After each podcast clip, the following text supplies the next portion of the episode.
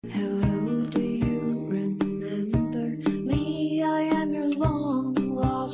个人都 pal. 有自己的梦想，跟我一起来听听别人走过的道路，走出您自己的美国之路。大家好，我是 Michelle，欢迎来到这里听我讲述美国故事。上一期，美国威斯康星大学数学系主任、终身教授和博士生导师，美国数学学会的院士杨通海教授为我们分享了从一个大学教授的角度，他对中国留学生在美国大学里取得成功的一些建议。我呢，在做这次访谈之前，也搜索了他在威斯康星大学的个人网页。我看到网页上除了他的联系信息之外，有两个非常醒目的主题，一是他的数学教学和研究，另外一个是慈善教育的基金——美国家乡教育基金会。所以这一次节目呢，我也请他讲讲，在他的学术和教学之外，他花了大量时间在做的这个慈善工作。您讲到慈善哈、我也知道您花很多的时间和精力，您创立了一个叫做家乡教育基金会的这么一个组织，然后运营了很多年。那这一方面能不能给我们讲一下，当时为什么成立了这样一个组织？是什么东西激发了您去成立这样一个基金会呢？好，谢谢你。我这个基金会从两千零四年成立，但是我从两千年就有这个想法。两千年的时候呢，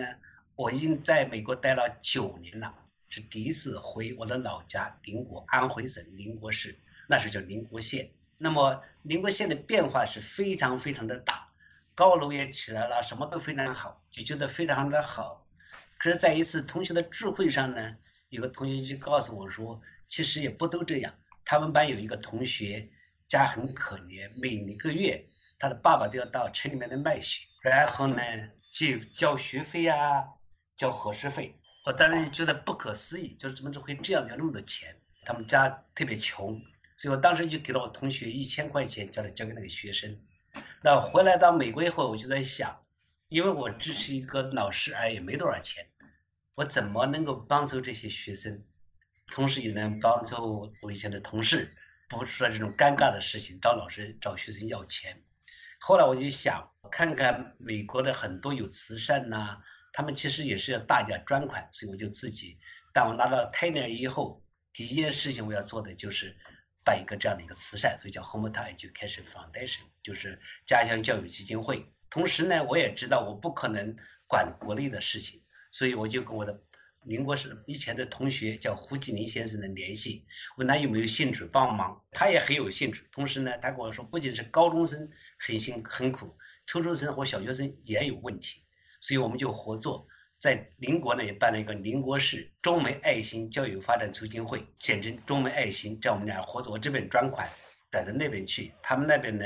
去找材料来给学生，这样呢保证所有的钱真的是给了那种。真正贫困需要帮助的学生，我们已经做了有十六年了。十六年哈，这也是能坚持的人。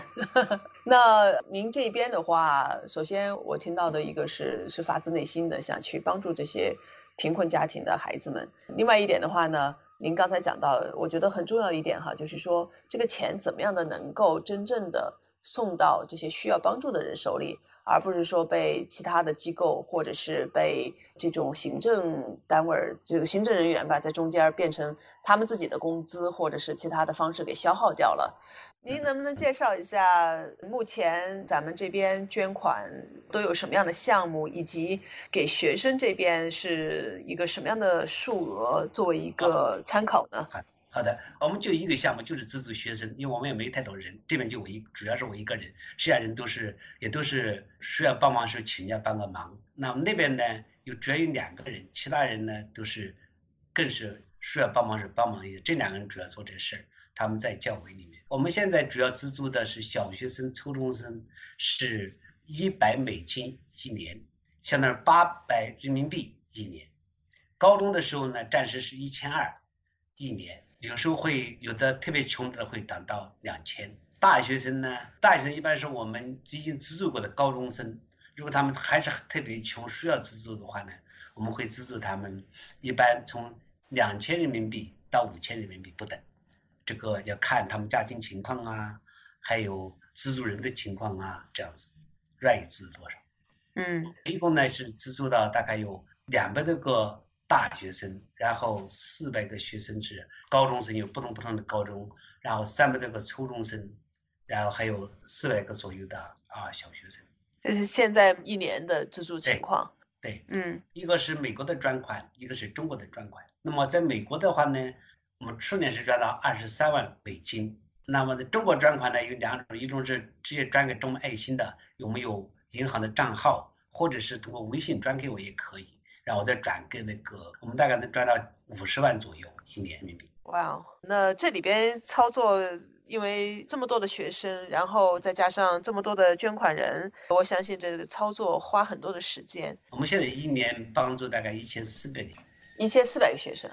对。那您说的这些学生都不是当地的喽？就在想一千四百个，就不光是你们那个县的了。哦，已经不完全是，刚开始是我们那个县的，后来现在呢有增加到五个县，就是很多这些增加的县都是因为一些人捐款给我们呐，就是专款长了以后他就有兴趣，也，也挺好，可不可以在他们的家乡也做啊？那么在他们的家乡，如果有人帮忙的话，我们就在他们家乡们那个学校里面，他有朋友或者有他相信的人愿意给我们帮忙，我们就跟他们一起合作这样子。我们现在比哦如说有甘肃的会宁有两个中学，会宁一中和二中，然后山西的玉社中学，然后安徽的金寨中学，还有江西的益阳县那个县里面的好几个学校。嗯，所以我们这些海外的华人，那因为大家是有一些人也是从这种贫困的农村出来的，也知道现在农村的情况参差不齐。那通过您的这个家乡教育基金会，能够帮助到他们家乡的孩子们，让这些孩子在教育上得到一定的改善。是这样，哦，非常非常棒。这我觉得还是回到那句话，贵在坚持。做一次呃不难，但是这么多年十几年坚持下来，这个事情就是在于发自内心的这种热爱以及做事的这种踏实，才能一点一点的做下来。是，而且我们做的什么东西比较公开，每年赚了多少钱，给了多少学生，然后一帮一的话，我们也会让他们写信。这样的话呢，长期以来以后名声就会比较好一些，然后我们资助的人就会向他们的朋友介绍我们这个小的慈善，然后鼓励他们的朋友去支持我们。嗯哼，个人觉得一帮一这种项目非常能够不光是帮助到学生哈，从捐款人的角度来讲，其实也是一个非常好的一种收获。那因为我个人在我们西雅图这边的明日中华教育基金会也是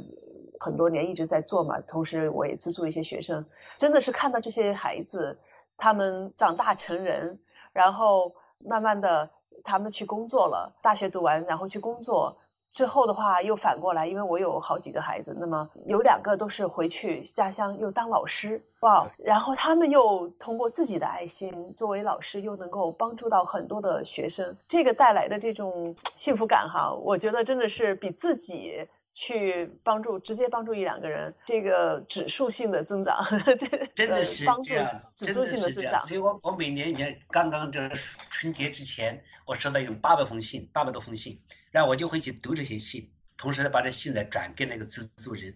读这信的话呢，就会对我有很多的鼓励，对我觉得有很多的启发。然后这些学生的成就啊，他们怎么去 appreciate 这个 opportunity，就是怎么在大学里面认真的努力呀、都能拿到奖啊。然后怎么有的考研是有的工作啦，又回来资助我们的学生呐、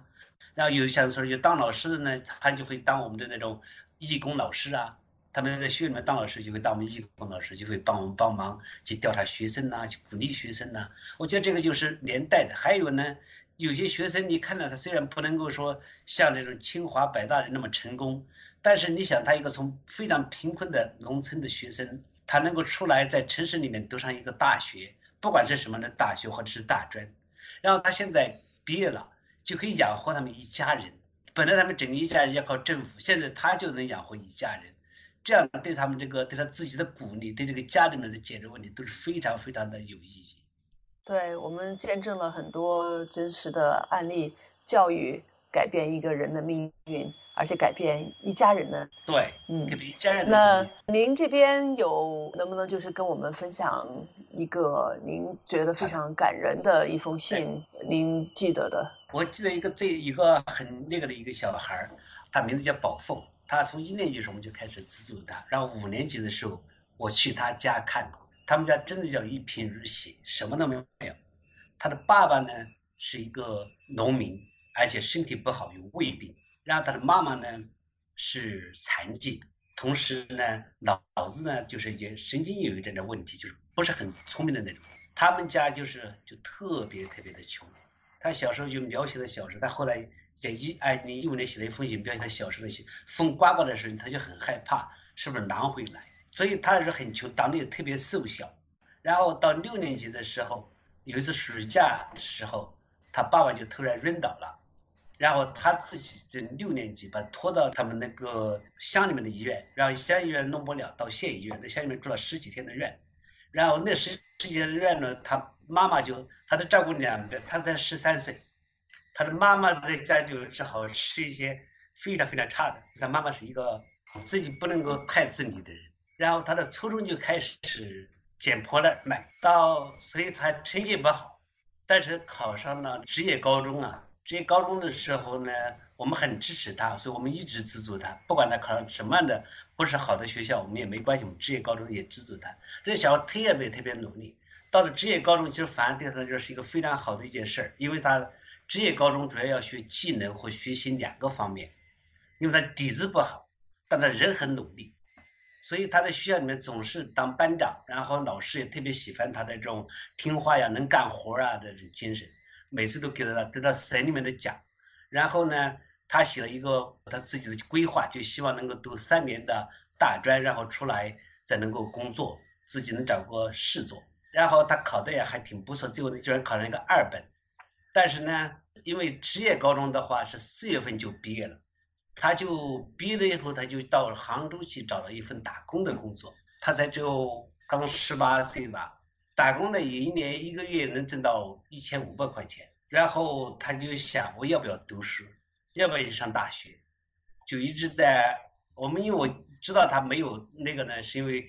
我们希望他继续资助他，但他没填表。所以后来我就打电话给他，然后说你这个为什么还没填表？他说我在想我要不要去读书了。我现在能挣一千五百，可以养活家了。我以前有过这样的经验，就是小孩十七八岁就出现很危险，因为弄得不好会有其他的问题。所以我就一直串他，串了两三天，然后我又找一个以前我们资助的大学生，已经毕业的大学生跟他来聊，然后终于他就愿意去读了大学，在大学四年，每年都拿到国家励志奖，而且哇他现在已经找到一份，已经刚毕业，因为家的条件嘛，家的那个父母身体都不好，所以他也没有在省城啊或者大城市里面去工作，就只好在我们县城里面工作，然后。找到一份工作，能拿到一个月拿了三千多块钱，然后自己呢在网上还自己开做一些事儿，大概因为你们拿一一个月能拿一千块钱，所以一个月能拿四千多块钱，在我们那小县城已经很不错了，可以养活他一他的父母了，还可以照顾他的父母，如果父母生病，他可以赶快去跟带他们看病。我觉得这都非常的感动，非常的对我来说是个非常值得做的事情。是啊，穷人家孩子当家早啊。对十二三岁就基本上自己要当家了，不光是说管好自己，还要管好父母。对，哎呀，是这种嗯案例，这种真的是看着这个孩子从小一点一点的长大，然后对我们来讲的话，都是一种鼓励，也是我们能够继续坚持下去，每年去募捐，然后去支持这些孩子的一个动力的源泉。对，嗯，呃，那好啊。我想您分享了很多哈，今天从我们中国的留学生在美国怎样的能够一步一步的走向学业的成功，以及 到后面如果说想走学术道路，怎么样的能够走下去，到我们在美国的华人通过一些方式帮助到在家乡的贫困的家庭的孩子们，让他们用教育来改变自己的人生。我自己也觉得受益匪浅啊，非常感谢您的时间。从我们的对话中，您可以看到，杨同海教授为帮助中国的贫困学生投入了大量的时间和心血。他坚信可以通过教育来改变人的命运。他作为一位教授和数学家，在威斯康星大学工作的同时，亲自募捐并管理每一笔善款，阅读每一封学生的来信。他觉得这件事情非常有意义，也希望能够得到更多的人的支持，来一起帮助更多的学生。您可以搜索 hometowneducation.org 了解美国家乡教育基金会更多的信息，或者邮件联系杨同海教授 t h y a n g 六三 at gmail.com。也欢迎您在音频的下方留言。期待与您下期再见。